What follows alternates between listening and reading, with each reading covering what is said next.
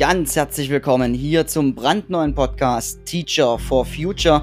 In dieser Reihe wollen wir uns mit dem Thema Podcasts in der Schule beschäftigen. Dafür habe ich mir fantastische Gäste eingeladen.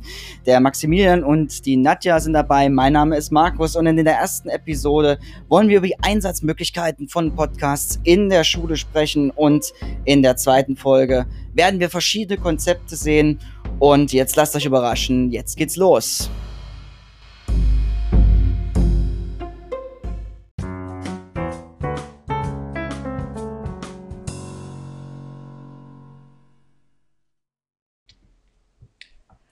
Hallo, hier ist Nadja. Ja, danke Markus für die einleitenden Worte. Ja, meine Meinung ist, wenn wir Podcasts in verschiedene Schulformen einführen, ich arbeite an einer Berufsschule, dann ähm, glaube ich, dass es Sinn macht, ähm, um neue Medien zu nutzen, ähm, dass die Schüler Lernstrategien entdecken, dass die mit einbezogen werden, eine Bewusstheit äh, entwickeln, wie sie lernen können. Auch das Lernen lernen ist äh, ein Hauptmotor und das wiederholende Lernen und auch sich gleichzeitig testen könnte viele Vorteile bringen.